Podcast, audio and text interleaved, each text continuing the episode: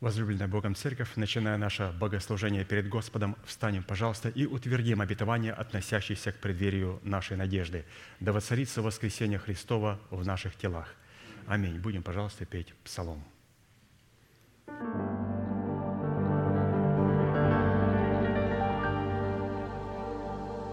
И you возгремит Господь глазом славы.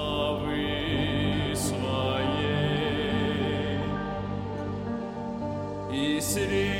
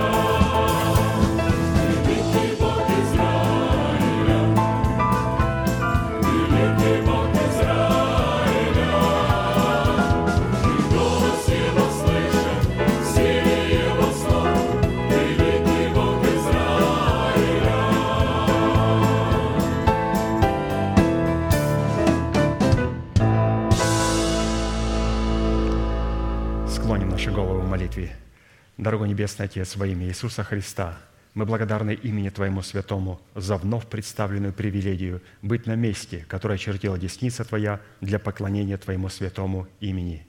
И ныне позволь наследию Твоему во имя крови завета подняться на вершины для нас недосягаемые и сокрушить всякое бремя и запинающий нас грех. Да будут прокляты в этом служении, как и прежде, все дела дьявола, болезни, нищета, преждевременная смерть, демоническая зависимость, всевозможные страхи, депрессии, разрушения, косность, невежество – все это да отступит от шатров святого народа Твоего. И ныне встань, Господи, на место покоя Твоего, Ты и ковчег могущества Твоего, и да облекутся святые Твои спасением Твоим, и да возрадуются пред лицом Твоим. Дай нам больше от Духа Твоего, пропитай нас Духом Твоим святым, позволь нам найти светлое лицо Твое – мы благодарим Тебя, что это служение представлено апостолом Аркадием в Твои божественные руки, и мы молим Тебя, продолжай вести его рукою сильную и превознесенную, великий Бог, Отец и Дух Святой. Аминь. Будьте благословены, пожалуйста, садитесь.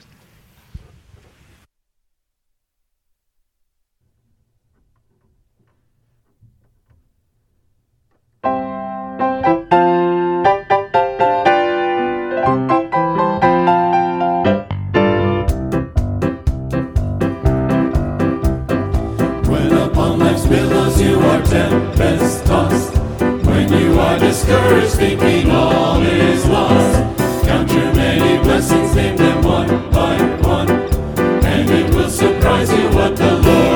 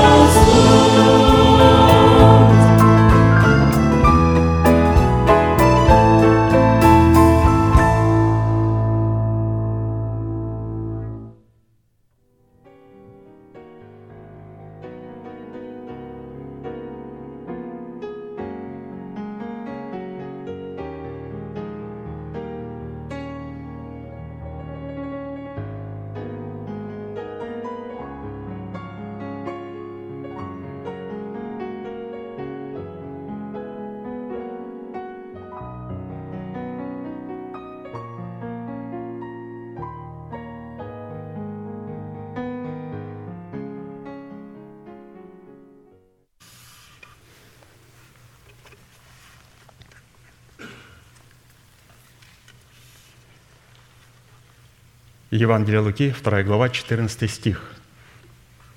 «Слава Вышних Богу и на земле мир, в человеках благоволение». Эти слова исходили от многочисленного воинства небесного, славящих Бога и взывающих Ему, и напрямую были связаны с рождением в городе Давидовом, то есть в Вифлееме, нашего Спасителя Иисуса Христа.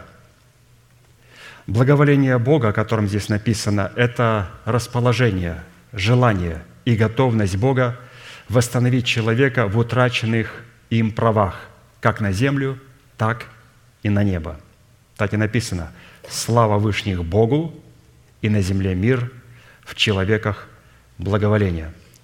Исходя из норм Писания, чтобы благоволение Божие к человеку могло быть им воспринятым и реализованным, ему необходимо предпринять определенные шаги и правильные действия для принятия благоволения Бога на его условиях.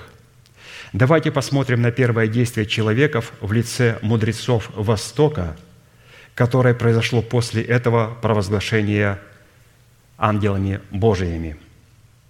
Ведь чтобы благоволение Божие стало их достоянием, достоянием мудрецов, они должны были принять это благоволение на условиях Бога, то есть предпринять правильные определенные шаги и правильные действия. Итак, Матфея 2 глава 11 стих написано «И, войдя в дом, увидели младенца с Марией, матерью его, и, пав, поклонились ему, и, открыв сокровища свои, принесли ему дары – золото, ладан и смирну». То есть мы видим, они сделали как правильное действие и пришли на правильное место. То есть они вошли в правильный дом, в доме.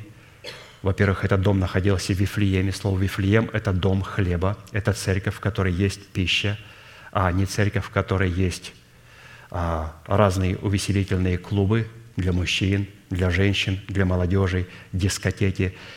Вифлеем – это место, на котором есть учение, есть истина. И они нашли и вошли в правильное место. И также они не только вошли в правильное место, они правильно поклонились Богу. И правильное поклонение Богу выражалось в том, что они почтили Сына Иисуса, Божия Иисуса Христа дарами. И это было золото, ладан и смирно. Мудрецы Востока – это люди, которые имеют общение с Богом и откровение о Боге. Поэтому, если мы с вами имеем общение с Богом, имеем откровение о Боге, то Писание рассматривает нас вот мудрецами Востока. И что самое замечательное, так это то, что их поклонение выразилось в приношении конкретных даров, которые символично указывали на определенные достоинства Сына Божьего во плоти. Они ему принесли золото, ладан и смирну. То есть они принесли Богу то, в чем нуждается человек, или же Сын человеческий.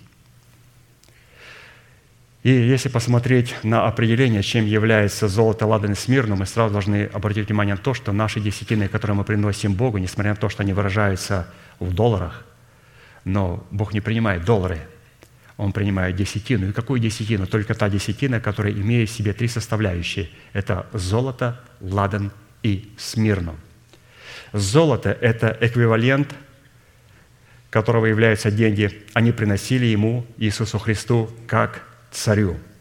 Ладан они принесли Иисусу Христу как первосвященнику, потому что именно ладан – это такая смола, которая участвовала во время курения, учитывая, что в храме Божьем совершались очень большие жертвоприношения, а сжигалось очень много, то необходимо было использовать ладан, то есть благовонное курение. Но помимо золота ладана они также принесли смирну ему, как сыну человеческому. Смирна и ладан – это два вещества, но только ладан участвовал как благоухание в храме, а смирна была непосредственно не только благоуханием, а ей также помазывали и натирали умершего человека. Поэтому практически они признали в этой смирне, когда принесли, что он является Сыном Божьим, но это Сын Божий во плоти. Он есть Сын человеческий, тот, кто должен умереть и воскреснуть. И они принесли ему смирну, показав, что ты пришел на эту землю не для того, чтобы царствовать, а для того, чтобы умереть. И потом, когда тебя помажут смирной и приготовить тебя к погребению, только после золота, ладной и смирны, ты сможешь стать снова в статусе Сына Божьего.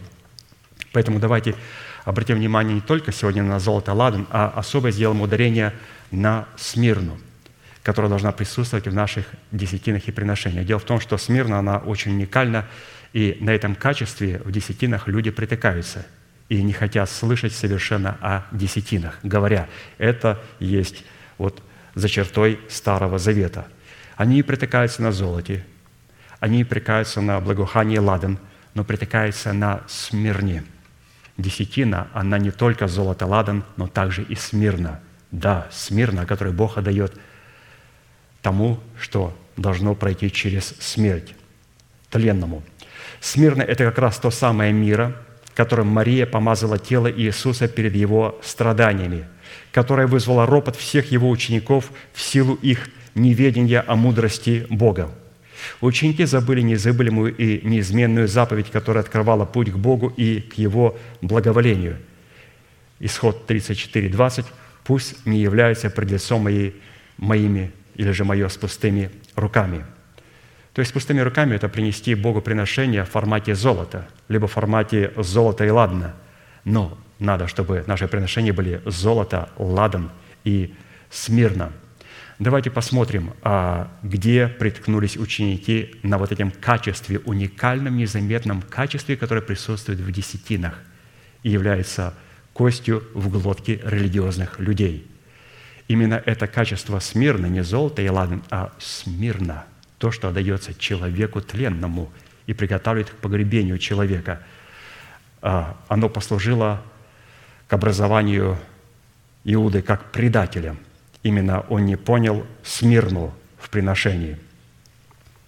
Матфея 26 глава, 8-16 стих – Приступила к нему женщина с алавастровым сосудом мира драгоценного и возливала ему, возлежащему на голову. То есть вот это мира – это и есть смирно, которые помазывали тела умерших. Очень дорогая мазь, которые помазывали э, только знатных людей, фараонов помазывали смирной, тем самым а, сохраняя их тела – и эти тела, которые сегодня находят в раскопках и достают, и которые были помазаны вот этим дорогим веществом, они сегодня сохраненные. Почему? Э, там было мира, смирно. Увидев это, ученики его вознегодовали и говорили, к чему такая трата? Ибо можно было бы продать это мира за большую цену и дать нищим. Но Иисус, уразумев сие, сказал им, что смущаете женщину? Она доброе дело сделала для меня. Ибо нищих всегда имеете с собою, а меня не всегда имеете. Возлив мира сие на тело мое, оно приготовило меня к погребению. Истинно говорю вам, где не будет проповедное Евангелие сие в целом мире, сказано будет в память ее о том, что она сделала». Тогда один из двенадцати, называемый Иуда Искариот, пошел к первосвященникам и сказал, что вы дадите мне, и я вам предам его. Они предложили ему 30 серебряников, и с того времени он искал удобного случая предать его. То есть Иуда Искариот сделал решение после того, когда он не смог согласиться с приношениями и с десятиной в формате смирны. То есть он хотел, чтобы Христу приносили как царю, чтобы ему приносили как первосвященнику, но не захотел увидеть другой формат в десятинах, что он также это передает человеку тленному, или же Бог рассматривает смирну и передает ему людям во плоти, тех, кого он послал. Вот почему важно – наше поклонение, чтобы было полным и правым. А для этого необходимо принести дары Богу как царю, как пресвященнику и как сыну человеческому. Сыну человеческому. Давайте посмотрим на практике, где у нас участвует смирно. Галатам 4 глава. «Но вы, апостол Павел говорит, не презрели искушения моего во плоти моей и не вознушались им, а приняли меня как ангела Божия, как Христа Иисуса». И дальше он говорит, как вы были блаженны с восклицательным знаком. Вот это и есть в человеках благоволение. И когда ангелы провозгласили славу Вышних Богу и на земле мир, и в человеках благоволение, вот это благоволение мы видим здесь высвобождается через апостола Павла. Он говорит, что вы приняли меня как ангела Божия, как Христа, как вы блаженны. Благоволение Бога да пребудет на всех вас. Почему? Потому что в наших десятинах и приношениях мы должны понимать, что там есть смирна – там не только золото и ладан, там есть смирно. То есть это то, что Бог отдает тому, что тленное. Он передает человеку, которого также посылает и наделяет своими полномочиями представлять отцовство Бога на земле. Поэтому, святые, мы сейчас будем петь псалом, и у нас есть великая привилегия участвовать в этом привилегированном служении и приносить Богу десятинные приношения. Будем всегда помнить, что наши десятинные приношения должны иметь в себе три важных параметра – Золото мы приносим ему как царю, ладан мы приносим ему как первосвященнику, это приятное благоухание Богу, и смирну, которое используется для погребения умерших, или же которое Господь передает своим людям, которые представляют Его власть на земле, Его человеком. Поэтому встанем, пожалуйста, и будем участвовать в этом прекрасном служении.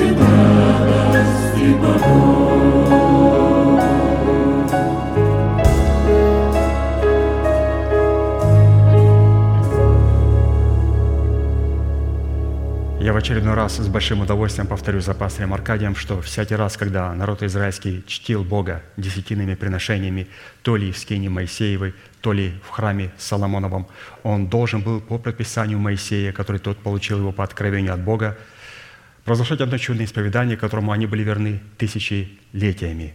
Мы с вами, будучи тем же Израилем, привитые к тому же корню, питаясь соком той же маслины, сделаем то же самое. Протяните вашу правую руку, символ правой деятельности, и, пожалуйста, молитесь вместе со мною. Небесный Отец, во имя Иисуса Христа, я отделил десятины от дома своего и принес в Твой дом, чтобы в доме Твоем была пища – я не отдаю в печали, я не отдаю в нечистоте, я не отдаю для мертвого, я глубоко верю в Твое неизменное Слово и рад, что имею привилегию выражать мою любовь и признавать Твою власть. И ныне, согласно Твоего Слова, я молю Тебя прямо сейчас, да откроются Твои небесные окна, и да придет благословение Твое до избытка – на Твой искупленный народ. Во имя Иисуса Христа. Аминь. Аминь. Будьте благословенны, пожалуйста, садитесь.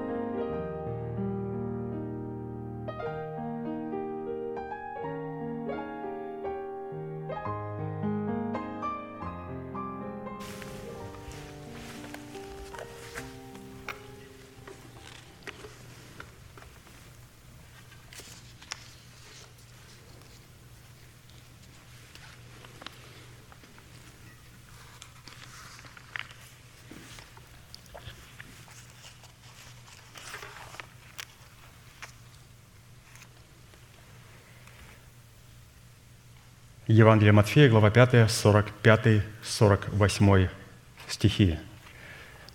«Да будете сынами Отца вашего Небесного, ибо Он повелевает солнцу своему восходить над злыми и добрыми и посылает дождь на праведных и неправедных. Итак, будьте совершенны, как совершен Отец ваш Небесный». Призванные к совершенству. И это обетованная заповедь, заповедь быть совершенными, как совершен Отец наш Небесный, которая была написана у евангелиста Матфея и представлена нам в серии проповедей пастыря Аркадия, является наследием святых всех времен и поколений и адресована эта заповедь самим Христом сугубо своим ученикам. Итак, рассмотрим главный признак, по которому нам следует судить о своей причастности к совершенству Бога – это по способности обличения своей сущности в святую или же в избирательную любовь. Так и написано. Колоссянам 3 глава, 14-15 стих. «Более же всего облекитесь в любовь, которая есть совокупность совершенства. И да владычествует в сердцах ваших мир Божий, которому вы призваны в одном теле, и будьте дружелюбны». Исходя из данного изречения, владычество мира Божьего в наших сердцах возможно только при одном условии, если избирательная любовь Бога будет пребывать в наших сердцах, и мы будем облечены в избирательную любовь Бога.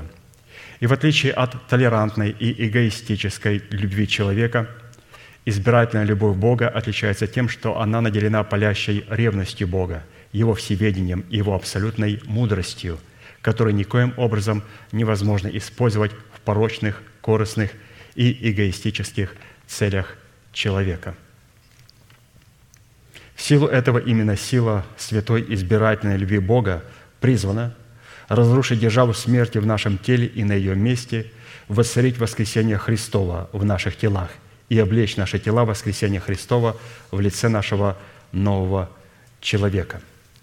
Избирательная любовь Бога может пребывать и выражать себя исключительно в атмосфере братолюбия, в которой мы переходим из состояния вечной смерти в состояние вечной жизни. 1 Иоанна, 3 глава, 14-18 стихи.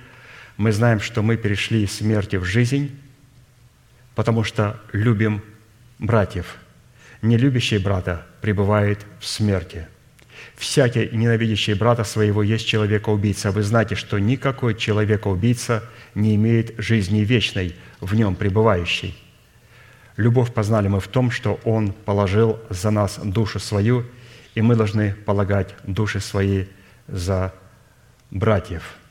То есть, чтобы любовь в нас пребывала, или же, точнее сказать, для того, чтобы жизнь вечная пребывала в нас, необходимо, чтобы также и любовь пребывала в нас. Как только любовь к Богу и к ближнему покидает нас, то вместе с этим качеством покидает в нас и атмосфера жизни.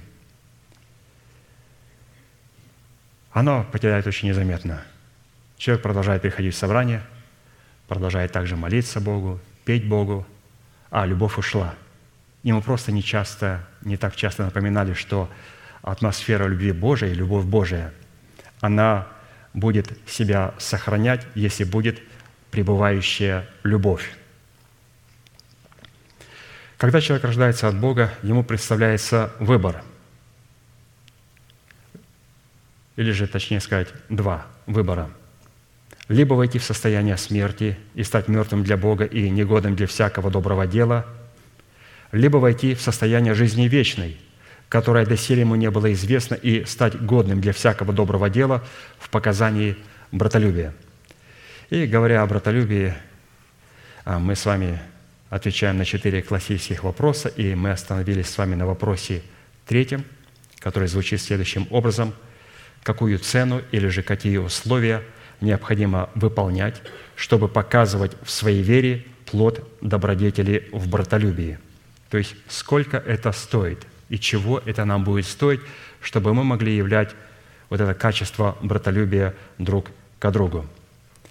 И первое, на чем мы с вами остановились и прошли, чтобы показывать в своей вере плод добродетели в братолюбии, необходимо, отвергнув ложь, говорить истину каждый ближнему своему, потому что мы члены друг другу. Ефесянам 4 глава, 22 стих. «Отложить прежний образ жизни ветхого человека и сливающего в обостительных похотях – обновиться духом ума вашего и облечься в нового человека, созданного по Богу в праведности и святости истины. Посему, отвергнув ложь, говорите истину каждый ближнему своему, потому что мы члены друг другу». То есть мы видим координаты а, совершенно рядом находятся. Иногда мы говорим, что мы не знали, что вы наш сосед. Ну, мы приехали из той страны, где мы знали всех, кто жил в нашем микрорайоне, кто жил в нашей деревне. А здесь, в Америке, мы точно не знаем, кто живет рядом по соседству. Почему? Потому что утром открывается гараж, машина выезжает, и вечером гараж снова открывается, машина заезжается, и гараж закрывается. То есть в этом нет ничего, разумеется, плохого, но суть в том, что а, когда мы говорим по отношению к Слову Божьему, мы должны понимать, что есть места, и мы знаем их координаты – что нам необходимо отложить, обновиться и облечься. И сказать, а вы не скажете вот для этого места, которое лежит в основании а, вот, обетования, которое вы ожидаете, кто по соседству там живет? Ой, вы знаете, соседи я не знаю. Ну как вы не знаете? Вы не знакомы с этим районом? Нет, я знаю вот только, что в этом районе живет только одно вот это качество. Он говорит, нет, по соседству живет, не говорите лжи друг другу. И притом они близкие друзья. И притом они живут в одном доме. Насколько было важно увидеть, что для того, чтобы нам являть братолюбие а, и для того, чтобы нам ожидать вот этого обетования, обличения воскресения Христова, необходимо отвергнуть ложь и говорить истину каждый ближнему своему. И нам было предложено пастором Аркадием 10 составляющих, и мы сами их прошли. Ну, вкратце вспомним их, каким образом мы отвергаем ложь. Это очень важно. Это то, в чем нуждаюсь я, это то, в чем нуждается, ну, по крайней мере, я думаю, многие из вас.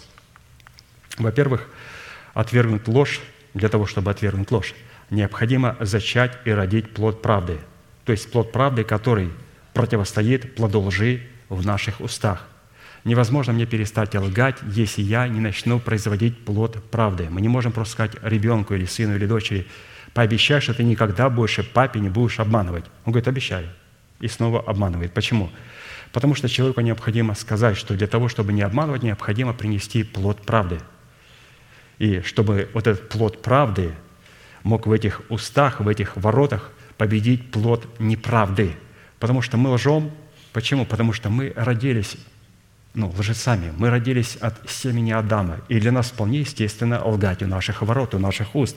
И поэтому, чтобы победить эту ложь, у наших уст необходимо, чтобы а, мы родили плод правды, принесли плод правды от соработы нашего сердца со Словом Божьим и с Духом Святым, начали исповедовать Слово Божие и перестали обманывать самих себя. Начинали исповедовать веру своего сердца. И, разумеется, исповедовать также Слово Божие и для святых, не обманывать также и их, и не говорить о лжи по отношению их. Второе качество. Ну как отвергнуть ложь? Чтобы отвергнуть ложь, необходимо возненавидеть беззаконие в своем теле. Необходимо возненавидеть ложь. Как мне противно обманывать. Иногда вот э, молодые люди подходят, исповедуются, ну, иногда не очень молодые, уже пожилые, как я, подходят и исповедуются и говорят, ты знаешь, как я ненавижу этот грех. Вот это очень прекрасно. Вы знаете, когда начинается исповедание, вот с этого момента, вау, как это красиво смотрится, как это красиво. Он говорит, я сделал грех, который я так ненавижу. Потому что что такое исповедание? Исповедание – это не просто рассказать мне о своем грехе. Ты знаешь, я упал в грех. И человек улыбается. Я говорю, вы пришли на исповедание, а не рассказывать грехи. Что такое исповедовать? Исповедовать – это значит повернуться к греху спиной. А чтобы повернуться к греху спиной, необходимо возненавидеть грех. Вас ненавидеть. И поэтому, когда святые говорят, я ненавижу, я понимаю, что они вполне возможно упадут снова в это грех. Почему? Потому что ну, мы душевные люди, мы рабы греха. И там есть еще этот ветхий человек, и он да, берет над нами силу. Но Исаия сказал, «Я человек с нечистыми устами и живу среди народа также с нечистыми устами». То есть он возненавидел беззаконие, когда увидел Бога, Его святость, а, Его трансцендентную святость. Он сказал, «Господи, я человек с нечистыми устами». Пророк Божий сказал, «Я человек с нечистыми устами». То есть он возненавидел беззаконие в своем теле. И это очень важно. Третье. Ну как отвергнуть ложь? Чтобы отвергнуть ложь, необходимо свергать в своем теле с престола носителя лжи. А это мы делаем, как мы с вами знаем, когда свлекаемся с ветхого человека, обновляем свое мышление и потом облекаем себя через исповедание наших уст, облекая себя в истину Божию. Вот так мы не спровергаем его с престола.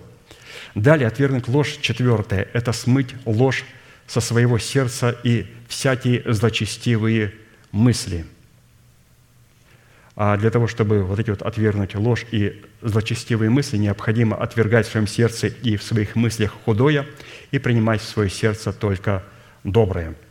Пятое. Отвергнуть ложь – это значит расторгнуть узы лжи и свергнуть себя оковы лжи.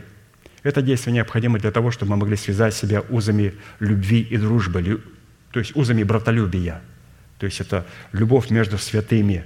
А для этого необходимо вот расторгнуть узел лжи и свергнуть себя всякие оковы, потому что как определить разницу между узами Божьими, узами любви и узами дьявола, то есть узами лжи?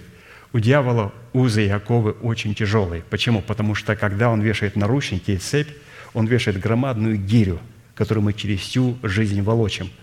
Когда Христос связывает этими узами, совершенно не так на нас надевают наручники, и эта цепь на Христе. Это тоже вид рабства. Мы должны понимать, что вот этот вид рабства мы не волочим за собой какой-то груз лжи, а мы в этом а, в виде рабстве связаны с Господом Иисусом Христом, потому что Он является рабом Небесного Отца. А потом мы смотрим, что, оказывается, Иисус связал себя вот этой цепью любви, узами, слово «узы любви», «узы дружбы». Красивое слово «узы», святые, это наручники. Он связал себя узами со своим Отцом, мы связаны узами со Христом. И эти узы всегда легкие. А если нам трудно любить наших братьев или святых в церкви, то надо проверить, что это за узы мы носим. Наверное, это не узы, а какие-то кандалы и оковы. Иисус говорит, мое бремя, как определяется, оно очень легкое. Почему? Потому что Он несет свою часть, а человек Он просит нести только ту часть, которую он должен нести. Также отвергнуть ложь. А шестое – это лишать власти в своем теле носителя лжи, то есть ветхого человека, истинную креста Христова – в-седьмых, отложить или же отвергать ложь – это отсылать носителя лжи в землю непроходимую. Писание говорит, «И заколет козла в жертву за грех за народ, и внесет кровь его за завесу. Тогда приведет он другого живого козла, исповедует над ним грехи и отправит его в места непроходимые». То есть это для злостного духа Азазель, то есть для дьявола. То есть он являлся олицетворением дьявола. Поэтому у евреев в жертвоприношении присутствовала такой уникальная вещь. Один козел приносился в жертву за грех, и его кровью кропили скинию и кропили людей, чтобы очистить их от грехов, а другой, он не умирал. Почему? Потому что он находился в состоянии смерти. Это дьявол. На него исповедовали грехи священники и отсылали его а, в непроходимые земли, в пустынные места – то есть как вот Господь поступает с грехами, которые мы исповедуем и которые исповедуют святые.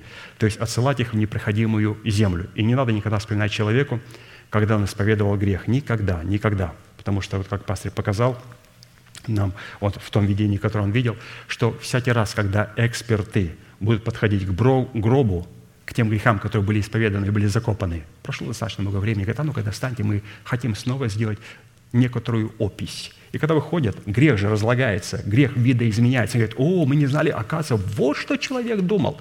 А человек об этом не думал, он даже не знал, что такие грехи есть. Он в шоке бы узнал, когда ему приписывают такие грехи, которые он не делал. Поэтому все, мы отсылаем, если грех был исповедован, вот в землю непроходимую, не надо никого раскапывать, и не надо быть тем экспертом, который постоянно выкапывает а, вот, то, что было предано забвению. Отвергать ложь – это также восьмое – останавливать действие распада в своем теле. А как мы останавливаем действие распада в своем теле? Это когда вот Елисей взял и разодал свои собственные одежды, свое собственное понимание. То есть вы должны понимать, святые, я понимаю вместе с вами, что после того, когда мы согласились с тем, что Господь, говори мне Слово Божие, я принимаю Твое Слово Божие, и я раздираю одежду на две части, я не хочу ждать, когда а, святые восхитятся – Извините, я не хочу, как Елисей, ждать. Я не хочу, чтобы милость упала мне с неба на голову. Я хочу, чтобы когда Илья проходил и кинул меня милость свою, чтобы я взял и свои одежды разодрал, и взял его одежды и на себя облег. Я не хочу ждать восхищения.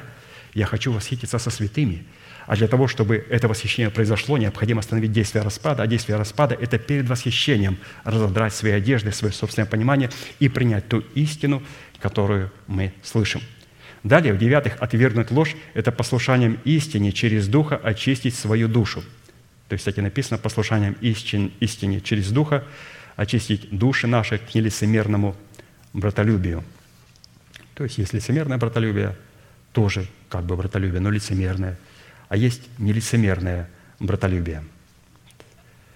Вот нам надо вот от лицемерного братолюбия избавиться. Мы уже не говорим о ненависти. То есть я, честно говоря, ну не вижу в нашем собрании никакой ненависти у святых. Но иногда у нас может присутствовать, ввиду вот нашего еще несовершенства, такая лицемерная братолюбие. То есть открытого хамства у нас нет, служения, слава Богу. Но вот нам надо избавиться в этом девятом пункте от лицемерного братолюбия, чтобы у меня а, все было в одной команде, чтобы мое сердце со моими словами, я говорил, будь благословен брат, мое сердце тоже говорило, да будет благословен мой брат, а не говорило что-то негативное против моего брата. То есть одна команда, мое сердце и мои уста, которые благословляют святого человека. И в-десятых, отвергнуть ложь – это доставлять покой своему утружденному телу. Писание говорит, доставлять покой утружденному ближнему своему можно тогда, когда мы предоставим покой нашему утружденному телу – Поэтому невозможно утешать святого, если сам человек не был утешен. Сам не был утешен. Поэтому апостол Павел проходил очень часто через многие испытания. Для чего? Для того, чтобы он говорил, чтобы Господь научил меня утешаться Словом Божьим, чтобы потом, когда святые, за которых он нес ответственность, он мог их утешать тем утешением, которым был утешен сам. Поэтому, святые, мы не сможем достать утружденному святому а, покой, если Господь нас, разумеется, не утешил. А когда Господь утешает, Он иногда святых проводит через такое, что ну, не каждому захочется побывать, а, будем говорить, в том положении, в котором он находится.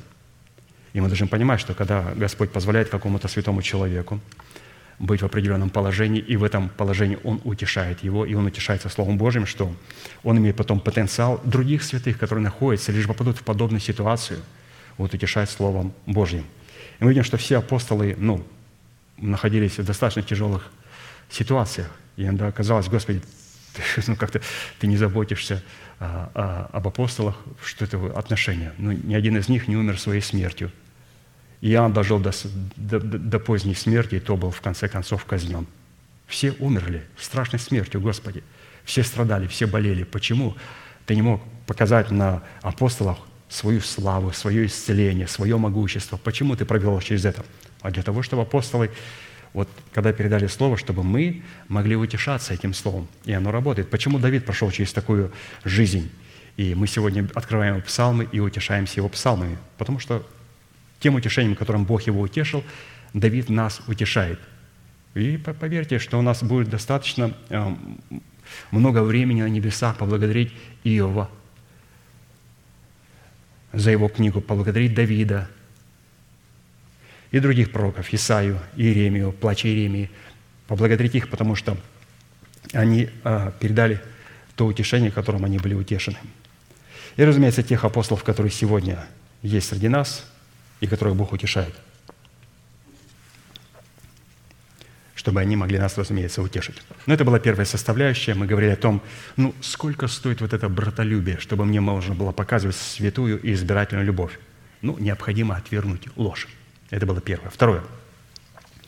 Чтобы показывать в братолюбии или же братолюбие в избирательной любви Божией, Агапа необходимо не замышлять против ближнего нашего зла, когда он без опасения живет с нами. Вот мы пришли все на это место, без опасения сидим, радуемся – как хорошо атмосфера. Вот мы должны понимать одну вещь. Притча 3.29. «Не замышляй против ближнего твоего зла, когда он без опасения живет с тобою». Данное постановление не может напрямую относиться ко Христу, который является нашим ближним, потому что Он, Христос, знает наши мысли, и прежде чем мы обратим их в злой умысел против Него, Он уже знает наши мысли – но это обращение может относиться к нашему брату, облеченными полномочиями отцовства Бога, которому не дано возможности проникать в наш злой замысел, и к брату в нашем служении, и сестре в нашем служении, которые наделены достоинством ближнего и живут с нами без опасения, потому что доверяют нам и полагаются на нашу к ним благосклонность.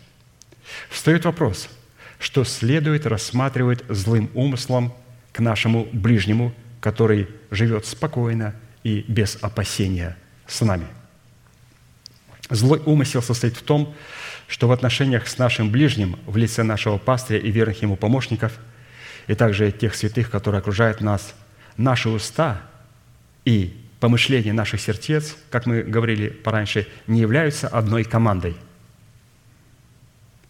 это происходит, когда мы вынашиваем в своем сердце зависть по отношению к нашему ближнему и желаем ему зла в сердце, потому что видим его виновником наших несбыточных желаний или неудач, но при этом устами выражаем ему подчеркнутое уважение и солидарность. Поэтому, когда обычно ну, такое уважение очень подчеркнутое, вы знаете, я так иногда задумываюсь, к чему бы это было. Но я не Христос, я не могу видеть пастырь тоже, вот мы видим, что человек, облеченный достоинством, представлять отцовство Бога, вот Господь так сделал, чтобы мы ну, не видели. И иногда люди подходят, пожалуйста, вот посмотрите на меня и просканируйте меня. Я говорю, а, сейчас просканируем. Он говорит, ну, закрой Библию, посмотри, что тебе Дух скажет. Я говорю, Дух Святой, мне говорит, через Слово Божие. Здесь написано, каким должен быть брат и сестра в Господе. А, так я могу и сам, могу и сама. Ну, Я не могу сканировать, и апостолы тоже не могут сканировать. Раз только Дух Святой скажет о человеке, что этот человек опасный, или этот человек нуждается в том-то и том-то. Ну, но это будет, разумеется, присутствие даров Духа Святого, если он найдет это нужно сказать. А иногда Дух Святой просто не говорит, потому что чем больше он задействует свои дары, тем меньше он может задействовать плод Духа. У Духа Святого есть пробирка, и он говорит, Отец говорит, вот, пожалуйста, ты можешь использовать вот столько даров и вот столько плода. Либо ты можешь использовать чуть-чуть даров и все остальное плодом. Дух Святой говорит, я хочу, чтобы вот это все было плодом. Хорошо. Тогда все то, что называется сверхъестественным для святых в церкви непоколебимое основание, они должны получать естественным путем. Так, чтобы это не было как чудо, чтобы это было как плод, но на самом деле это чудо. Даже плод, который мы приносим, это тоже чудо. Но это не дар, это плод, это тоже сверхъестественное.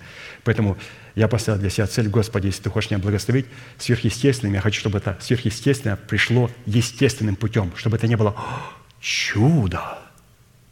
Господи, сделай так, чтобы этого не было «О, чудо. Чтобы эти чудеса были естественные, и чтобы вот эти чудеса стали просто естественными в каждом дне нашей жизни.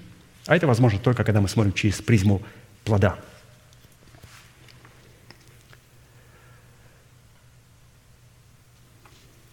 Давайте посмотрим на эту подчеркнутую солидарность и уважение в то время, когда в сердце что-то злобное.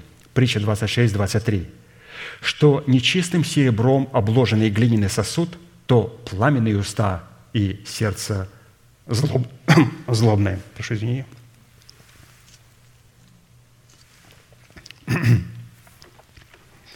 При этом следует отметить, что намерение Святого Духа в данном случае состоит в том, чтобы уберечь человека от злого умысла против ближнего, который живет с ним без опасения.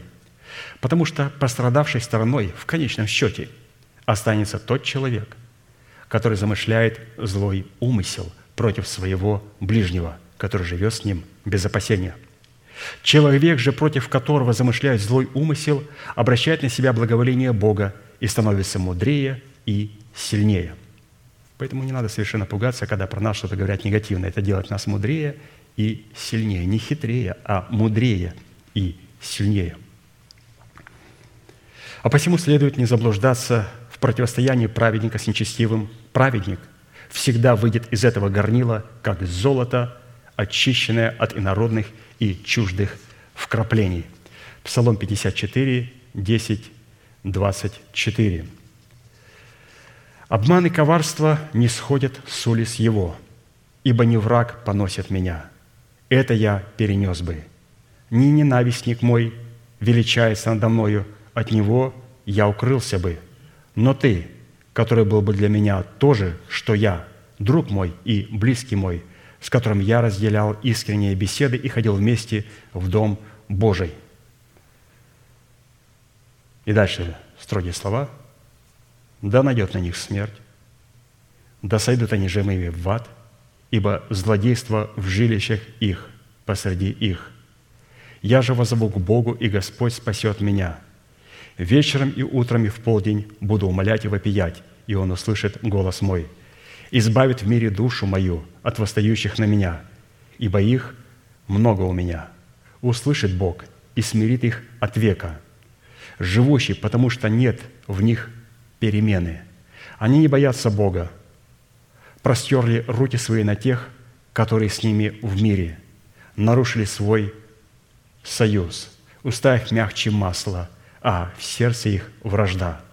Слова их нежнее елея, но они суть обнаженные мечи. Возложи на Господа заботы твои, и Он поддержит тебя. Никогда не даст Он поколебаться праведнику. Ты, Божий, не изведешь их в ров погибели.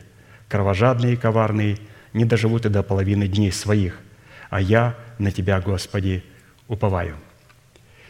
Итак, чтобы показывать братолюбие в избирательной любви Божией, Агапа необходимо выкорчевать из своего сердца унаследованную нами зависть в греховном семени наших отцов. То есть от чего это коварство? Оно приходит всегда от зависти. В противном случае мы не сможем противостоять генетическому наследию, чтобы не замышлять против нашего ближнего зла, когда он живет без опасения. То есть вот именно качество зависти. Кто-то имеет больше, кто-то имеет лучше, кого-то Бог благословил каким-то дарованием, талантом в церкви, любым благословением. И у нас есть такой порог у людей – зависть. И все, мы прибегаем к проблеме. Теперь, как только появилась зависть, теперь наше сердце не в одной команде с нашими устами. Мы говорим человеку подчеркнутое уважение, в то время, когда в сердце подчеркнутая ненависть. Итак, давайте посмотрим, как вот эта суетная жизнь представлена в формате зависти, как и от нее избавиться. 1 Петра 1, 18, 21. «Знай, что нетленным серебром или золотом искуплены вы от суетной жизни, то есть от зависти, переданной вам от отцов». То есть эта зависть была у меня, есть у меня, есть у моих отцов и моих прадедов до самого Адама. То есть оттуда вот проявилось это вот в качестве Каина. Когда он родил Каина, то мы видим, что второй человек, который говорили с Богом лицом к лицу. Такую близость только мечтать. И во время преломления, когда Каин сказал Авелю, пойдем в поле, поговорим. То, что, зачем в поле? Пойдем на поклонение Господу в поле. Он уже знал, что во время поклонения он убьет его. Он пригласил его в поле на поклонение – в церковь пригласил для того, чтобы убить его в церкви. Поэтому мы искуплены от суетной жизни, от зависти, перной вам от отцов, перной нам от отцов. Это апостол Павел говорит, но я читаю это слово, давайте все-таки отсюда тоже перной нам от отцов, но драгоценную кровью Христа, как непорочного и чистого агнца, предназначенного еще прежде создания мира, но явившегося в последние времена для вас, для нас – уверовавших через Него в Бога, который воскресил Его из мертвых и дал Ему славу, чтобы мы имели веру и упование на Бога. И это возможно, когда мы потеряем суетную жизнь и вместе с ней зависть. То есть вот как определять, святые, вот как определять себя, как у меня проявляется эта суетная жизнь. Очень легко, одно слово – зависть есть. Ну, вы искуплены, и я вместе с вами кровью Господа Иисуса Христа, и необходимо от этой качества избавиться. Поэтому зависть – это как раз тот лакмусовая бумажка, по которой мы определяем наши отношения с Богом. Третье. Чтобы показывать братолюбие в избирательной любви Божией, Агапа необходимо не нарушать межи нашего ближнего, которые положили предки в уделе нашем. То есть мы говорим, какая, какая цена у братолюбия? Вот необходимо не нарушать межи. Второзаконие 9.14. «Не нарушай межи ближнего твоего, которую положили предки в уделе твоем, доставшимся тебе в земле, которую Господь Бог твой дает тебе во владение». Межи или межи, для, пожалуйста, вот два ударения – это границы, очерчивающие территорию нашего наследственного удела, отведенного нам Богом в пределах обетованной земли, данной нам по жребию во владение. Образно, наш наследственный удел, данный нам Богом в пределах обетованной земли, является нашей собственностью, которая определяется территорией нашей суверенности и нашего суверенитета. То есть, во-первых, это наш суверенитет, который есть и должен быть у каждого святого человека – а посему передвигать межи своего ближнего – это посягать на суверенные права нашего ближнего. Нарушая межи своего ближнего в предмете его суверенного права, мы подпадаем под особую статью проклятия закона, ратифицированного Израилевым при жертве Богу на вершинах гор Гевал и Коризим, как и написано в Второзаконие 27, 17. «Проклят нарушающий межи ближнего своего, и весь народ скажет Аминь». На иврите межи это гора, граница, предел, край, территория, область, ограда, обод или пояс. Межи нашего наследственного удела и нашего ближнего определяются обетованной землей. То есть они все находились обетованной землей. А посему, как нашим наследственным уделом, так и наследственным уделом нашего ближнего будет являться почва нашего сердца и наше тело, сотворенного Богом из земли – Отсюда следует, что территория нашего сердца и нашего тела является полем битвы, за обладанием которым Бог ведет войну с ветхим человеком, живущим в нашем теле, за которым стоят организованный силой тьмы, получивший в свою собственность наше сердце и наше тело при падении Адама в Едемском саду. То есть вот наша суверенность представлена в нашем теле и в нашем сердце. И Писание говорит, нельзя нарушать эту границу. То есть, вот, пожалуйста, как интересно была представлена обетованная земля, это не просто наше тело, это также добрая почва нашего сердца. То есть наше сердце, наше тело – это то, что во время грехопадения а, было зарезервировано грехом через грехопадение Адама, то, разумеется, теперь Господь хочет отвоевать эту землю и закрепить права на эту землю, на наше сердце и на наше тело за святыми. Стоит вопрос, каким образом и при каких обстоятельствах мы можем посягать на суверенные права нашего ближнего. Давайте посмотрим на некоторые характеристики, через которых мы можем определить, нарушаем ли мы межи ближнего своего. И как мы определились, нарушать межи ближнего своего, они были обозначены а, землей обетованной, а земля обетованная представляет для нас два образа – это наше сердце и наше тело. Теперь, а, начинаем ли мы нарушать эти межи и начинаем ли мы контролировать субстанцию а, сердца ближнего и его тела? Ну, давайте посмотрим сначала это в нашем естестве, как происходит, когда наша душа начинает нарушать межи и заходит на территорию для нее не отведенной, заходит на территорию духа, наша душа, нарушает межи духа. Итак, одно из посягательств, первое, на межи нашего ближнего, может происходить при условии, когда наши разумные возможности не только господствуют и управляют нашими чувствами, которыми они должны управлять, но также и посягают на разумные способности нашего сердца, нашего духа, уподобляясь вождям Иуды, отступившим от Бога. Написано, Осия 5 глава, 10 стих. «Вожди Иудины», по слову «вождями» подразумевается наши разумные возможности, наша душа, «стали подобны передвигающим межей, и залью на них гнев мой, как воду». То есть мы не должны, вот наша душа не должна уподобиться вот этим вождям Иуды, она должна уподобиться князю Иуды. Вождь Иуды и князь Иуды – совершенно разные вещи. Князь – это человек, владеющий конем. И человек, владеющий эмоциями, своим конем – это человек, который приходит к храму Божьему, поклоняется перед ним и передает в ворота храма священникам жертву, который берет ее от ворот храма и несет и приносит ее уже в храме Божьем жертву. Это князь.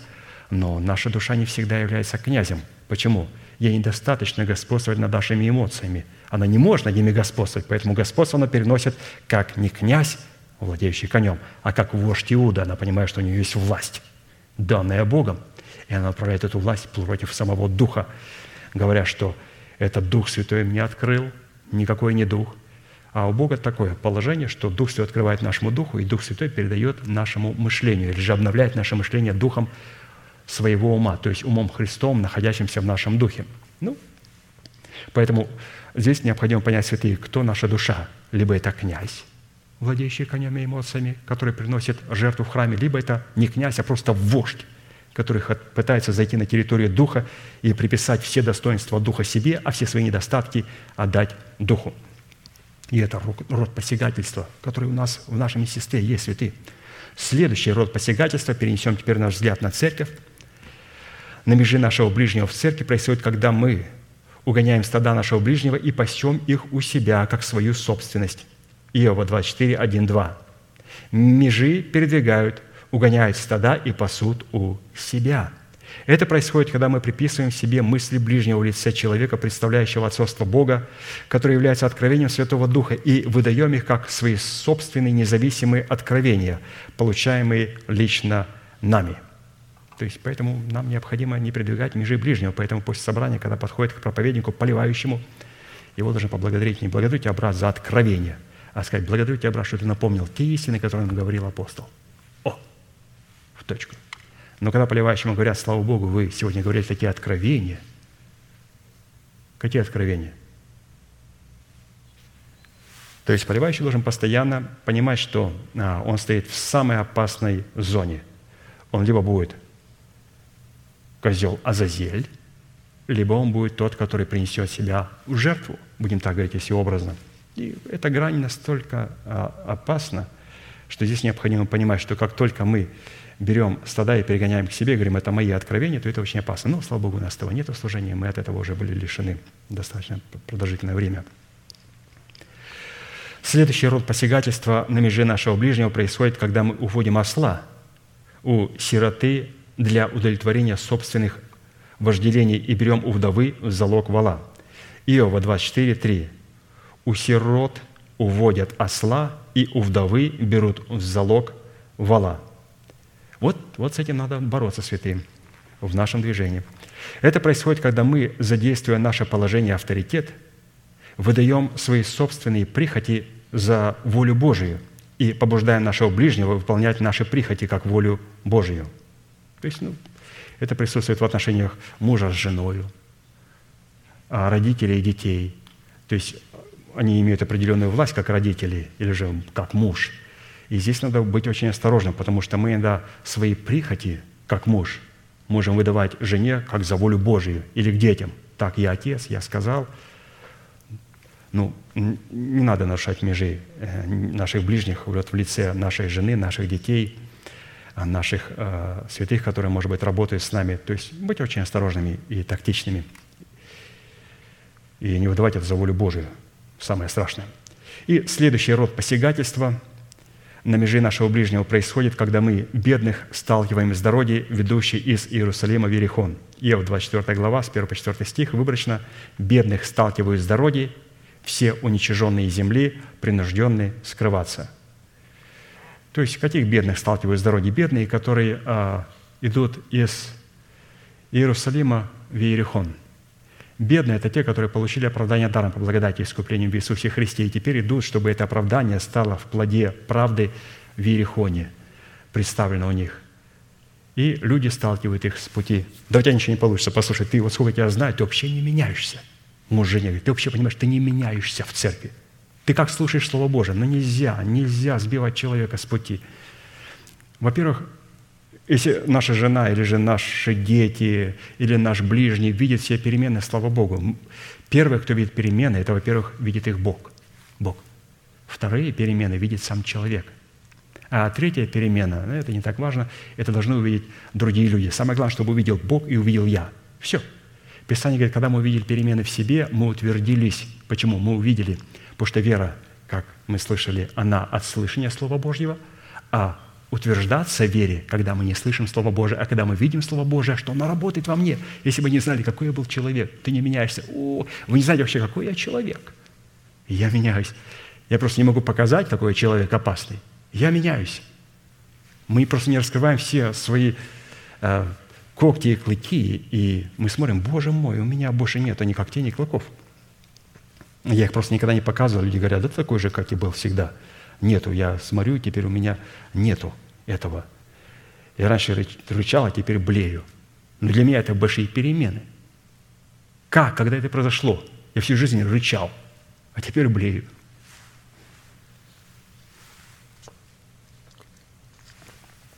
Рычал, когда говорил свои собственные понимания, мыслишками своими делился, что Дух Святой положил мне на сердце. Это рычание.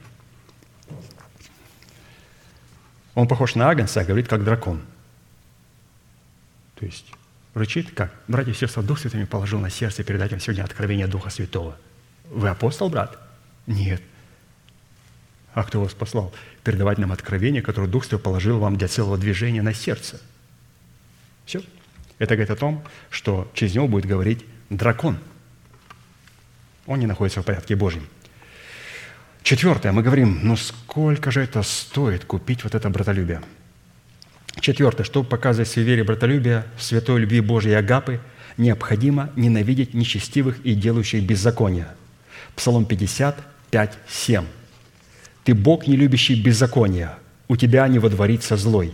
Нечестивые не прибудут перед очами твоими. Ты ненавидишь всех, делающих беззаконие. Ты погубишь говорящих ложь, кровожадного и коварного гнушается Господь». То есть Господь ненавидит нечестивых и делающих беззаконие, святые. Иногда говоришь человеку, вот что вы там придумали избирательную любовь? Я говорю, ну, Писание говорит, необходимо вот ненавидеть беззаконие. Бог не любящий беззаконие. Ну, говорит, да, вот ненавидеть беззаконие. Но, говорит, я обратил внимание, там не точка стоит. А что там, говорит, стоит? Там точка с запятой. А как мы знаем, в языке нашем, славянском, точка запятой, это говорит о том, что предложение закончилось, но, пожалуйста, читай дальше, не останавливайся. Писание говорит, Господь не просто любит, без, ненавидит беззаконие, Он также ненавидит всех делающих беззаконие. Вот теперь, говорю, стоит точка. Такого не написано. Я никогда не знал, что там есть запятая. Там есть запятая, святые. Наша проблема в том, что у них избирательная любовь нету, потому что избирательная любовь, там стоит точка. Но там же также есть и запятая, которая говорит, посмотри, пожалуйста, следующее предложение, оно очень важное. Итак, Бог не любит беззаконие, точка, с запятой. Он ненавидит всех делающих беззаконие.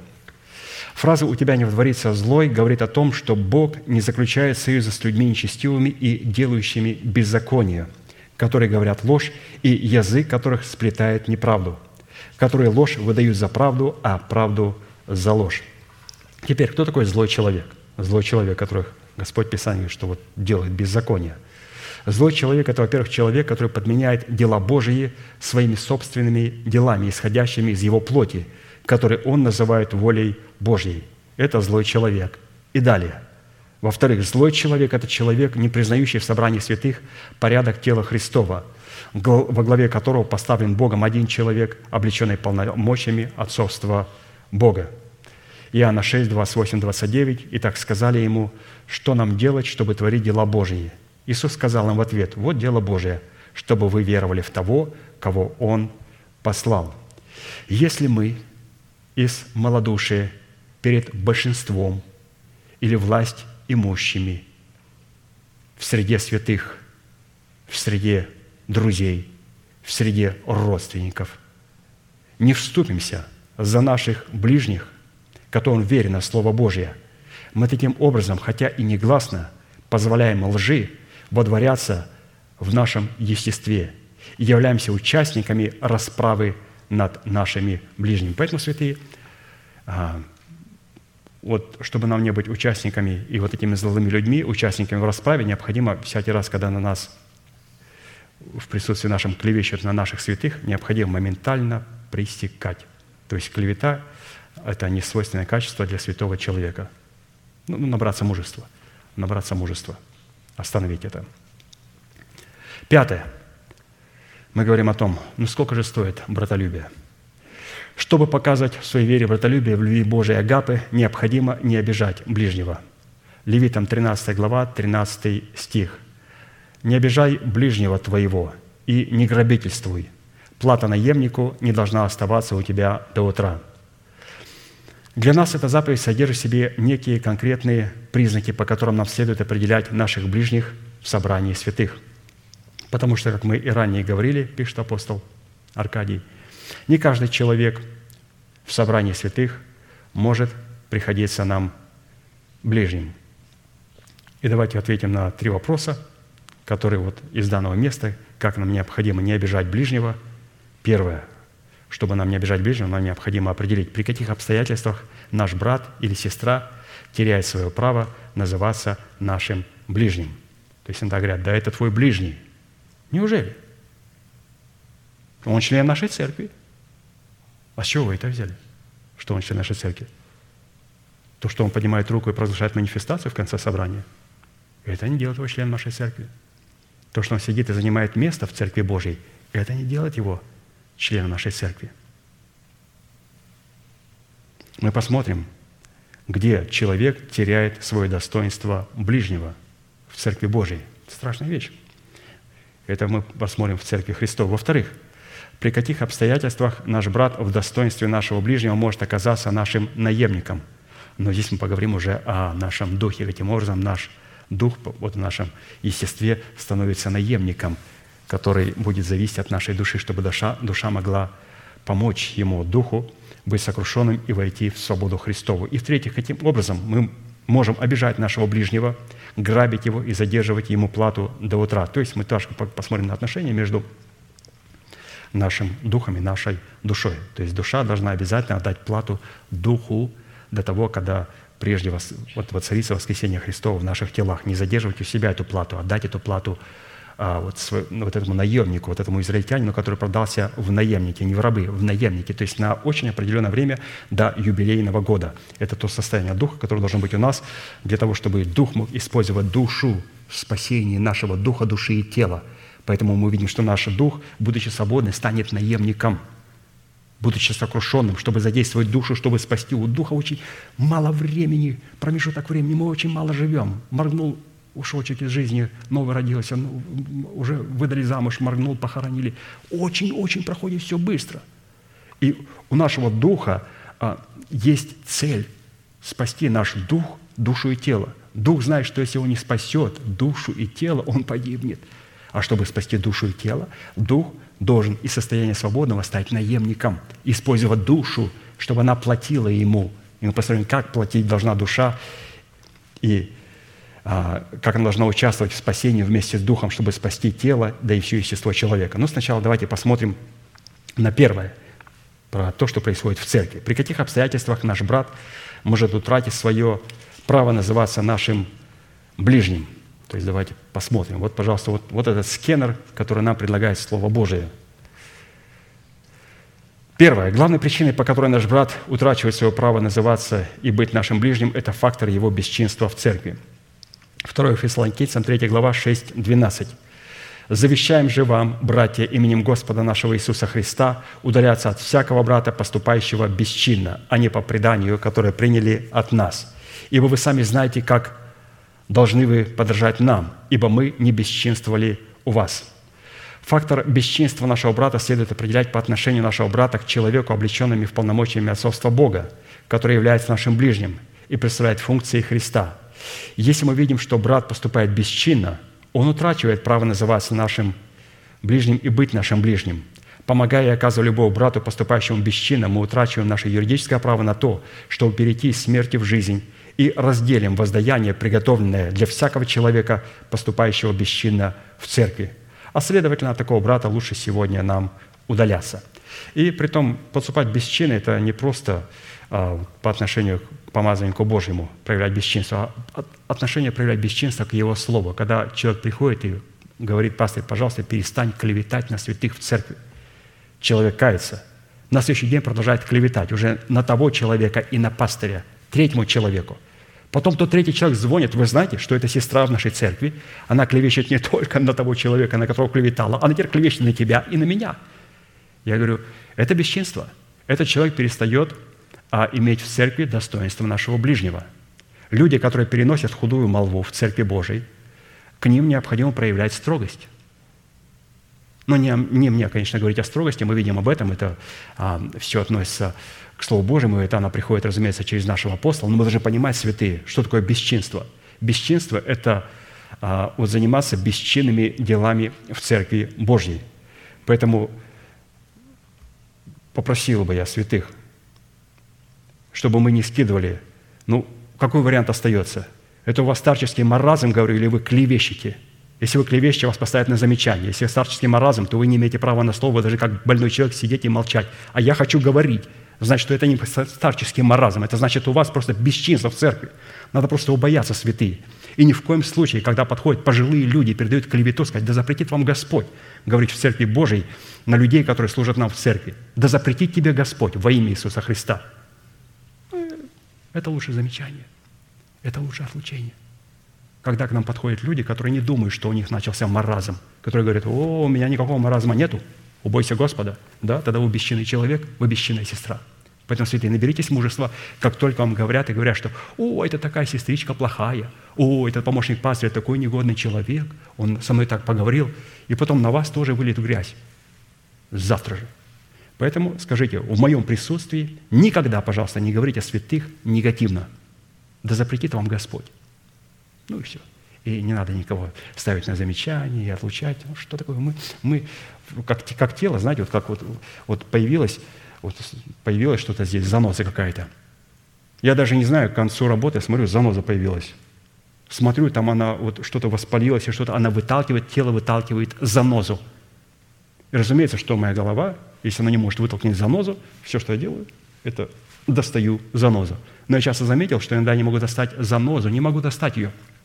Но глубоко зашла, я забыл про нее. Руки рабочие, зашла заноза, поболела, поболела, завтра перестала. А она там есть. Я потом говорю, о, да, несколько дней прошло, у меня была заноза. Смотрю, занозы нету. Тело вытолкнуло занозу.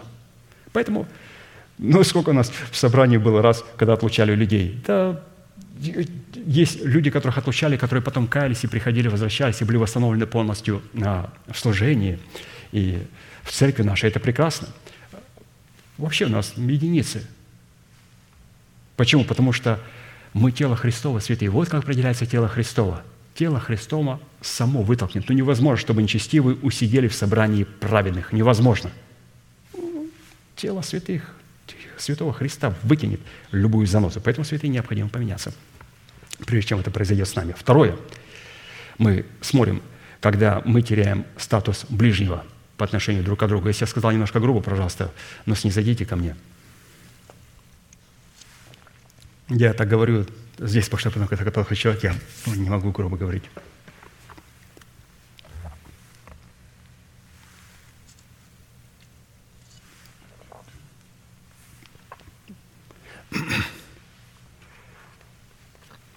Второе. Если какой-либо брат отрицает оправдание по вере, которое мы получили, и в перемещении наших грехов с Христа на дьявола в лице козла Зазель, он поступает бесчинно и утрачивает право называться и быть нашим ближним – то есть, каким образом получаем оправдание, то есть перемещаются грехи а, на козла Азазель. Галатам 5, 4 10. «Вы, оправдывающиеся законом, остались без Христа, отпали от благодати». Почему? Потому что они не хотели признать, что их грехи были перемещенные первосвященником или же человеком, который представляет отцовство Бога, на козла Азазеля. И поэтому необходимо оправдывать себя законом, делать что-то, чтобы почувствовать себя праведными.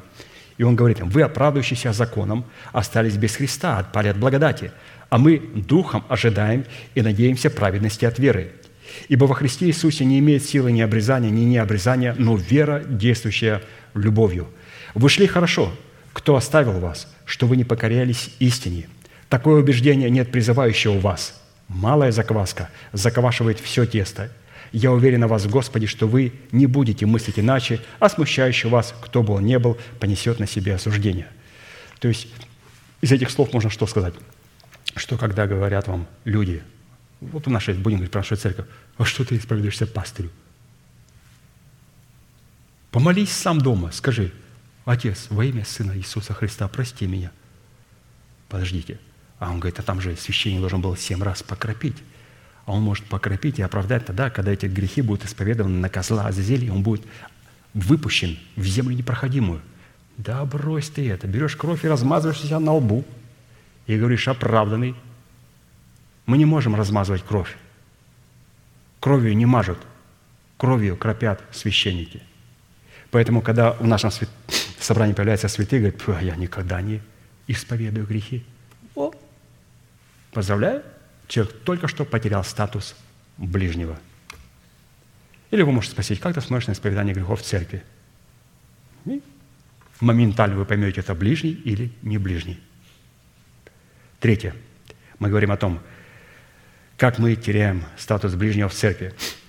Если какой-либо брат отрицает заповедь десятины приношений, относя их к служению Старого Завета, к которому они не имели никакого отношения, а они имели отношение, шли, нашли свою, разумеется, нишу в Старом Завете, то такой брат поступает бесчинно и утрачивает право называться и быть нашим ближним. Малахи 3, 7, 12. Со дней отцов ваших вы отступили от уставов моих и не соблюдайте их. Обратитесь ко мне, и я обращусь к вам. Говорите, говорит Господь Савов. Вы скажете, как нам обратиться? Может ли человек обкрадывать Бога, а вы обкрадываете меня? Скажете, чем мы обкрадываем тебя? Десятиной и приношениями. Вот смотрите, святые, вот в этом разговоре, здесь же передает Малахия разговор, диалог. О, святые, диалог, в котором мы сканируем людей. Посмотрите, что они говорят. Они говорят, а чем это я обкрадываю Бога? Бога десятинными приношениями. А я так не считаю, что я обкрадываю Бога. Прекрасно. Этот человек только что потерял статус нашего ближнего. Четвертое. Если какой-либо брат отрицает запрет на употребление вина и других алкогольных напитков, он поступает бесчинно и утрачивает право называться и быть нашим ближним – Ефесянам 5 глава, 18-20 стих. «И не упивайтесь вином, от которого бывает распутство, но исполняйтесь духом, назидая самих себя псалами и словословиями и песнопениями духовными, пая и воспевая в сердцах ваших Господу, благодаря всегда за все Бога и Отца во имя Господа нашего Иисуса Христа». Еще Левитам 10 глава, 8-11 стих. Это было постановление, которое Господь дал через Моисея Аарону, когда его сыновья пьяные зашли на служение Богу с чуждым огнем, Господь их сразу убил. И сказал Господь Аарону, говоря, «Вина и крепких напитков не пей ты и сыны твои с тобою, когда входите в скинию собрания, чтобы не умереть. Это вечное постановление в роду ваше, чтобы вы могли отличать священное от несвященного и нечистое от нечистого, и научать сынов Израилевых всем уставам, которые изрек им Господь через Моисея. Поэтому наш брат теряет статус ближнего, если он легализирует употребление алкогольных напитков. И все начинается э, с пива, неалкогольное пиво. Иногда ко мне люди подходят и говорят, можно пить безалкогольное, вот, э, без, без градуса пива какое-то есть. Но оно написано пиво, но оно без градуса. И говорю, у меня один вопрос. Вы когда-то пили? Пил. И если хочешь быть алкоголиком, через месяц, через два начинай пить безалкогольное пиво. Потому что все начинается со слова. Можно пить пиво без градуса. Я говорю, давайте уберем слово «градус». Вы спросили меня про пиво? Давайте подойдем к любому человеку и спросим, скажи, пожалуйста, сестра, можно пить пиво? Да вы что, да сохраните тебя Господь. Без градуса. Как это понять без градуса? Это пиво. Пиво есть пиво. Тогда мы начинаем говорить, а кефир? Кефир можно пить. А квас? Пейте квас тоже. Еще ни один человек на планете Земля не стал алкоголиком, пил кефир. Его пьют спортсмены, квас – мужики работящие, которые работают, охладиться. А кто начинал без алкогольного пива, он спивался в очень короткий срок и умирал для Бога. Пятое. Мы, мы смотрим, э, где наш ближний теряет свой статус ближнего, наш брат. Пятое. Если какой-либо брат отрицает порядок теократии, в котором функционирует тело Христово, он поступает бесчинно и утрачивает право называться и быть нашим ближним. Иоанна 20, 21, 23. Иисус же сказал им вторично, «Мир вам, как послал меня Отец, так и я посылаю вас». Сказав это, дунул и говорит им, «Примите Духа Святаго. Кому простите грехи, тому простятся, на ком оставите, на том останутся». И еще 2 Коринфянам 1.20, «Ибо все обетования Божии в нем, да, и в нем аминь, в славу Божию через апостолов». То есть, ну, бесчинство в церкви, разумеется, человек теряет статус ближнего. И, как мы чуть раньше говорили, бесчинство в церкви – это не просто «я не признаю апостола». Мы иногда говорим, что «О, я люблю нашего пастыря, я просто тебя не переношу». Интересно, а как можно любить пастыря и ненавидеть меня? Ну как? Как можно сказать Богу, Небесный Отец, я люблю тебя, а твоих детей ненавижу? Ну, такого не может быть. Поэтому, когда мы смотрим на человека Божьего и признаем Его, то мы должны признавать и Его Слово, которое Он говорит, и покоряться, повиноваться этому Слову. Шестое. Мы говорим о том, каким образом брат теряет статус ближнего – если какой-либо брат, приписывая себе откровение ему не принадлежащее и искажает его ради своего пиара и корысти, он поступает бесчинно и также утрачивает право называться и быть нашим ближним. Иезекииль 23, 29, 32. «Слово мое не подобно ли огню, — говорит Господь, — и не подобно ли молоту, разбивающему скалу?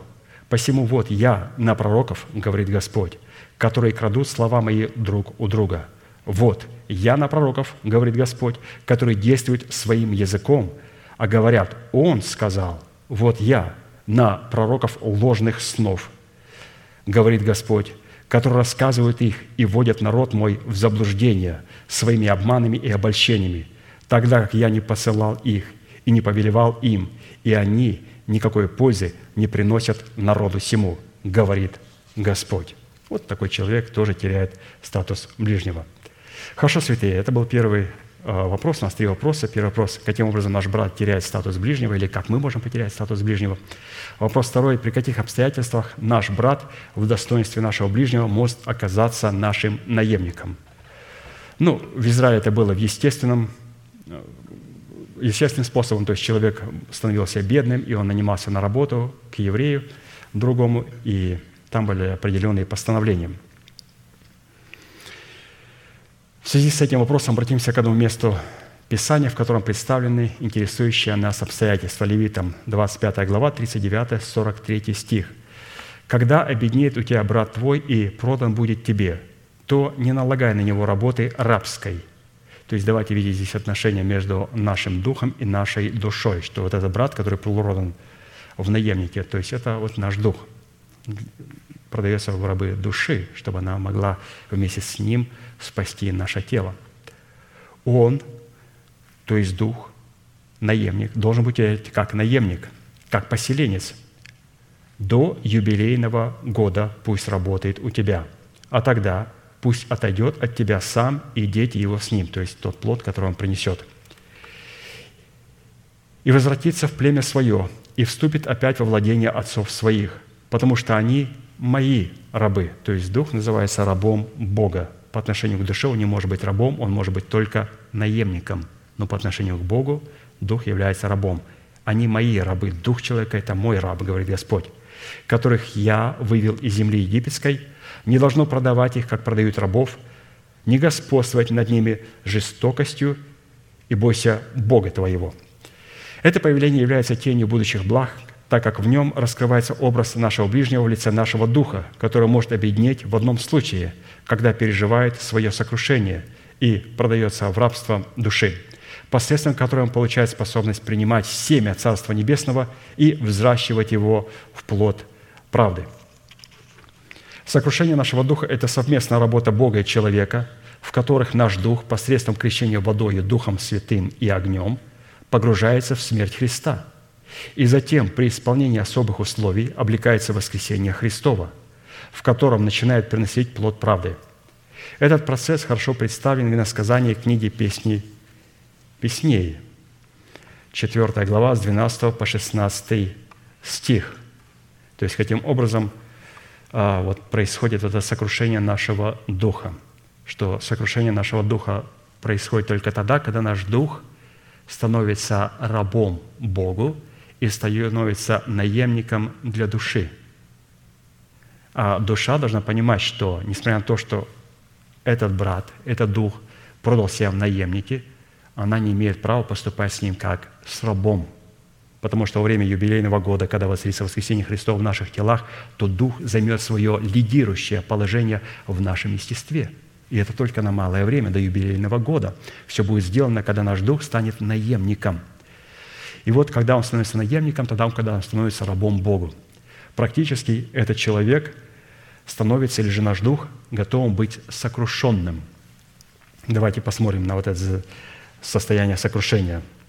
Запертый сад, сестра моя невеста, заключенный колодец, запечатанный источник. То есть вот так Бог рассматривает наш дух. Как в нем много, но он запертый, заключенный, запечатанный. Это, святые, наш дух, это мой и ваш дух – Боже мой, там оказывается в нем все обетования Божии в нас. Но его необходимо раскрыть, как открыть, как распечатать. Необходимо сокрушить. Дальше читаем. «Рассадники твои – сад с гранатовыми яблоками». Здесь говорится о саде, который заперт, заключен, запечатан. То есть туда заглядывает Слово Божие и говорит, а что там в саду есть, чтобы распечатать его – Рассадники твои сад с гранатовыми яблоками, с превосходными плодами, киперы с нардами, нард и шафран, аир и корица, со всякими благовонными деревами, мира и алой, со всякими лучшими ароматами, садовый источник, колодец живых вод и потоки сливана. Вот, вот это все есть человек, который готов к сокрушению. Это не пустой просто сад – этот сад, который уже благоухает, но этого благоухания никто совершенно не видит, кроме самого человека. И дальше Писание говорит, а ну-ка поднимись ветер с севера и принеси с юга, повей на сад мой, и польются ароматы его. Пусть придет возлюбленный мой в сад свой и вкушает сладкие плоды его».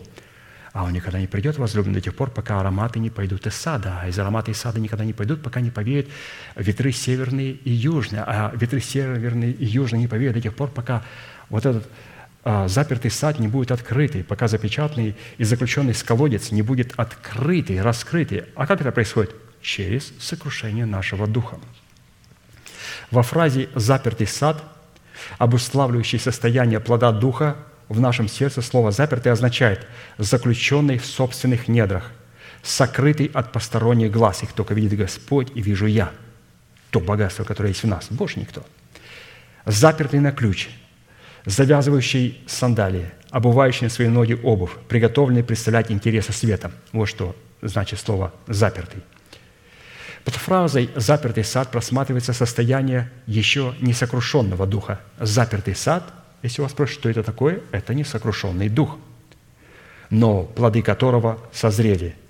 Не просто дух, а дух, но плоды которого созрели, на которые еще невозможно, но которые еще невозможно вкушать по причине запертого на ключ сада. Поэтому его необходимо открыть, чтобы потом повеяли эти а, ветры, и чтобы возлюбленный мог почувствовать запах этого сада. Поэтому сад или же а, то сердце, в котором нету сада, но оно не будет распечатано – там верить-то нечему.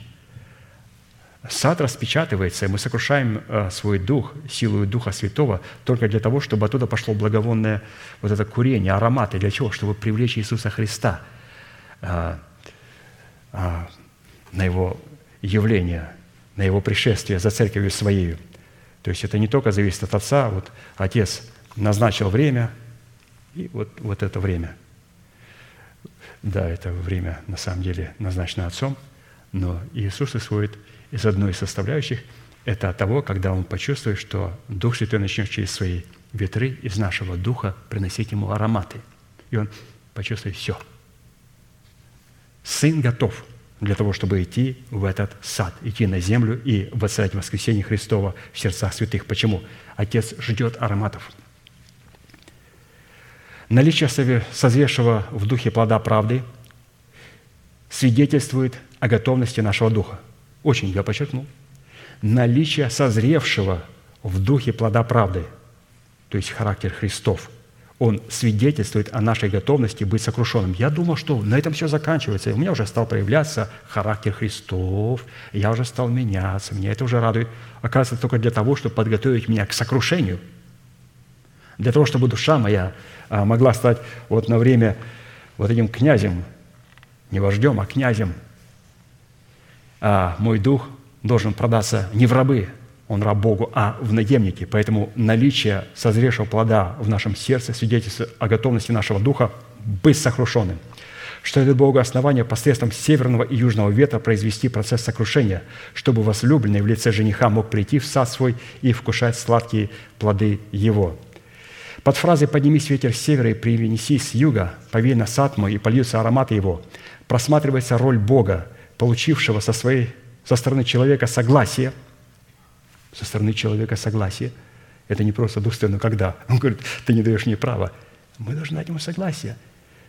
Роль Бога, который получает со стороны человека согласие на сокрушение духа человека посредством ветра северного и южного – только после воздействия нашего, на наш дух северного и южного ветра наш дух переходит из состояния запертого на ключ сада в состояние сокрушенности, что дает нам способность быть светом и распространять благоухание Христова.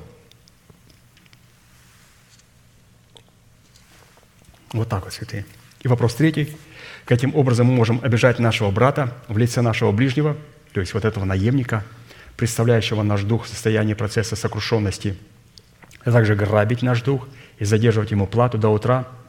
Образом утра в измерении нашего трехмерной сущности является образ юбилейного года, когда мы переходим к осознанию необходимости принять над собой господство Святого Духа, чтобы Он мог стать Господом и Господином нашей жизни. Писание говорит, чтобы у тебя плата наемника не оставалась до утра. То есть до утра, прежде чем Господь придет и воцарится как Господин, не только в нашем духе, в нашей душе, а также в нашем теле, необходимо отдать плату наемнику, нашему брату, нашему духу.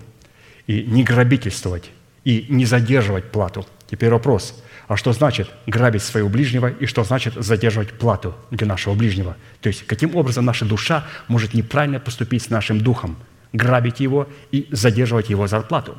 Очень интересно, святые. Давайте посмотрим.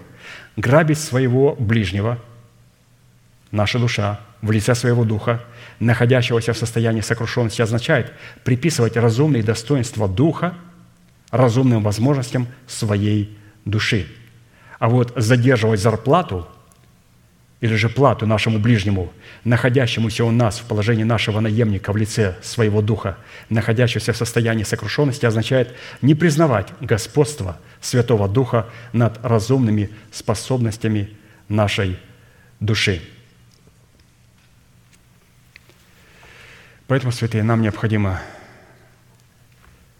согласиться с этим словом, и необходимо признать господство Святого Духа над разумными способностями нашей души. И мы сейчас будем молиться, святые. Я призываю всех тех святых, которые хотят признать господство Святого Духа над разумными возможностями нашей души. Описание говорит, во-первых, необходимо два условия. Первое, необходимо простить нашего брата до захождения солнца. Не тогда, когда он попросит нас прощения, до захождения солнца. О чем это говорит? Это говорит о том, что когда мы прощаем брата, согрешающего против нас до захождения солнца, мы налаживаем отношения, прежде нежели я усну на моем ложе, потому что многие люди засыпают и не просыпаются. Брат и сестра не попросили у меня прощения, но с ними будут восстановлены полностью отношения тогда, когда они покаются. Если они покаются, найдут нужно покаяться. Вполне возможно, там не надо каяться. Но я решаю свой вопрос. И когда мы прощаем нашего обидчика до захождения солнца, это мы делаем только для того, чтобы сказать, Господь, я налаживаю полное отношение с Тобой, и я не хочу быть судьей, чтобы Ты потом судил меня. Я избавляюсь от той обиды и от той горечи и признаю господство Святого Духа над своими разумными, волевыми и эмоциональными сферами моей души. Обязательно. И поэтому, согласно Твое Слово, я прощаю мою сестру, моего брата. Что произошло? Мы не имеем права засыпать до тех пор, пока мы не ладим отношения с Богом. А потом уже, разумеется, когда брат или сестра мы дадим эту возможность, когда мы наладим отношения с Богом, придут и скажут, ты знаешь, мне кажется, я неправильно поступил, я неправильно сказал, ты можешь прости меня. Все. И здесь мы налаживаем полные отношения с моим братом, с моей сестрой, и они налажены полностью и восстановлены. Но самое главное – это до захода солнца наладить отношения с Богом, сказать, Господь, в моем сердце нету обиды и горечи. И также, разумеется, необходимо не грабить своего ближнего и не задерживать плату до утра, то есть до тех пор, пока не наступит утро, необходимо поставить себя в полное господство Святого Духа. И мы сейчас находимся в полном господстве Святого Духа. И если Дух Святой нас влечет в чем-то покаяться, что-то утвердить на этом месте, то, пожалуйста, не надо противиться Духу Святому. Необходимо отдать этому плату Ему. Необходимо, вот если это влечет нас сердце, не говорить, что да, посижу здесь. Не, вы можете посидеть, но урон-то не понесете, не понесем мы – урон понесет тот человек, который слышал зов Духа Святого. «Выйди». А что подумают? «Выйди, признай, пожалуйста, господство мое над своими разумными, волевыми и эмоциональными чувствами. Выйди». Поэтому, святые, благословляю вас на ваше мужество. Также те, которые хотят себя посвятить Богу, утвердить свое посвящение, вы можете также выйти на это место. Будьте благословенны в вашей молитве. Мы вас ждем у алтаря.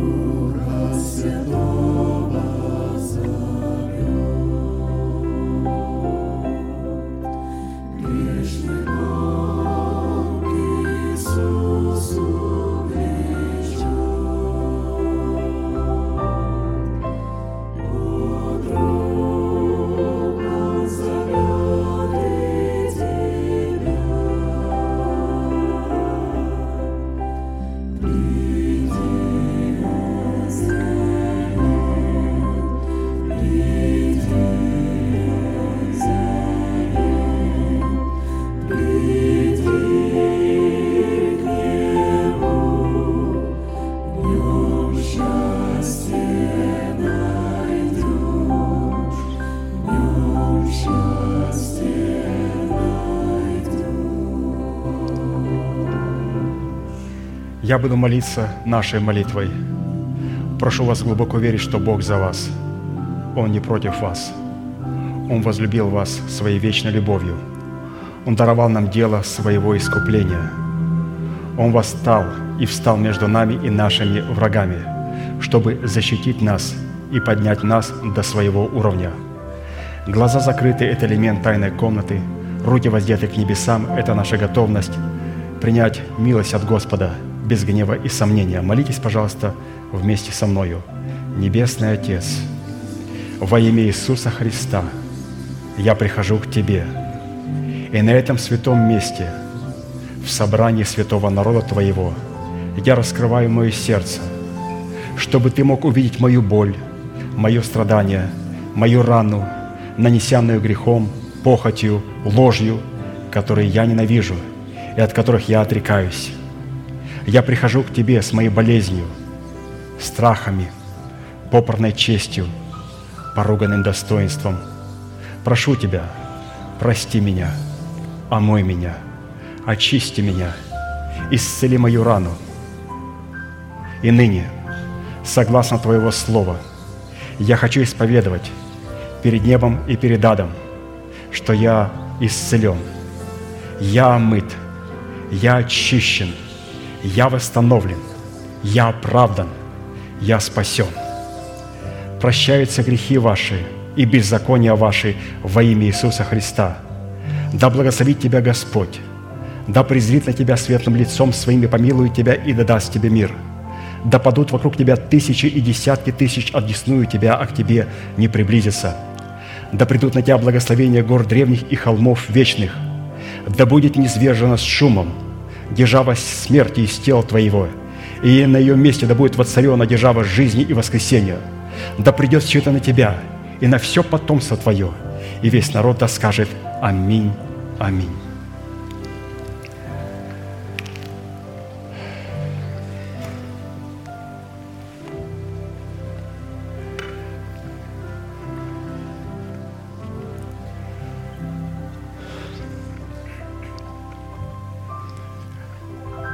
Имели такую великую привилегию сегодня, святые, с вами читать то слово, которое ну, является очень насущным на сегодняшний день. И иногда люди подходят и говорят, а зачем ты специально подбираешь проповеди и копаешь под меня? Я говорю, я, во-первых, не подбираю проповеди, я иду, вы можете проверить меня по тем конспектам, которые я получил от пастыря, который он мне передал. И вот как они идут, я так и проповедую. Просто пастырь, наш апостол, нашел нужным взять эту тему, и он на- нашел, что эта тема является насущной для нас, святые. Поэтому, чтобы вы не подумали, что я под кого-то когда-то копаю. Я ни под кого никогда не копал, я копаю для себя, для своего ветхого человека местечко. Понимаете? Ага, ни под кого никогда не копаю. Хорошо, ну, давайте закончим нашу неизменной манифестацией могущему же соблюсти нас от падения и поставить пред славою Своею непорочными в радости, единому, премудрому Богу, Спасителю нашему, через Иисуса Христа, Господа нашего, слава и величие, сила и власть, прежде всех веков, ныне и во все веки. Аминь. Благодарю вас, святые. А, Следующее собрание будет во вторник а, на этом же месте в 7 часов вечера. У меня есть объявление, значит, у нас а, брат Анатолий уже уезжает обратно в Эстонию, поэтому его во вторник уже не будет. Вы можете подойти и попрощаться вот, с братом Анатолием и со сестрой Ольгой. Мы благодарны за то, что они разделили с нами общение, порадовали они нас, конечно, очень хорошо. Все, мы благодарны за них Богу. И также второе объявление, но это чисто для наших святых. А, Есть такая программа а, в штате Орегон, что если вы получаете а, зарплату меньше положенного, то вы можете заполнить на определенную программу и получать электричество бесплатно. То есть штат Орегон выделил такое постановление. То есть если один человек зарабатывает меньше, чем 2400, а, то он может целый год бесплатно за него будет электричество оплачиваться правительством. Если два человека они получают вместе меньше, чем 3200, эта пара также может бесплатно электричество оплачиваться. Три человека – это около 4000, четыре человека – около 5000. То есть если вот семья, и у них, например, четыре человека или пять человек, там пять с половиной тысяч, вы получаете зарплату, и вот это ниже этой суммы, то а, наш штат Орегон а, имеет ресурсы, которые он может помогать людям. Поэтому вы можете подойти а, к нашей сестре. Марина, поднимите, пожалуйста, вашу руку. Да, вот наша сестра Марина. Вы можете подойти к ней, и она вас познакомит с этой программой. Но это, разумеется, святые, которые а, в этом нуждаются или которые подходят под этим критериям. То есть вот такая вот милость от нашего штата. Ну все, будьте благословенны в вашем пути и в жилищах ваших. До следующего собрания.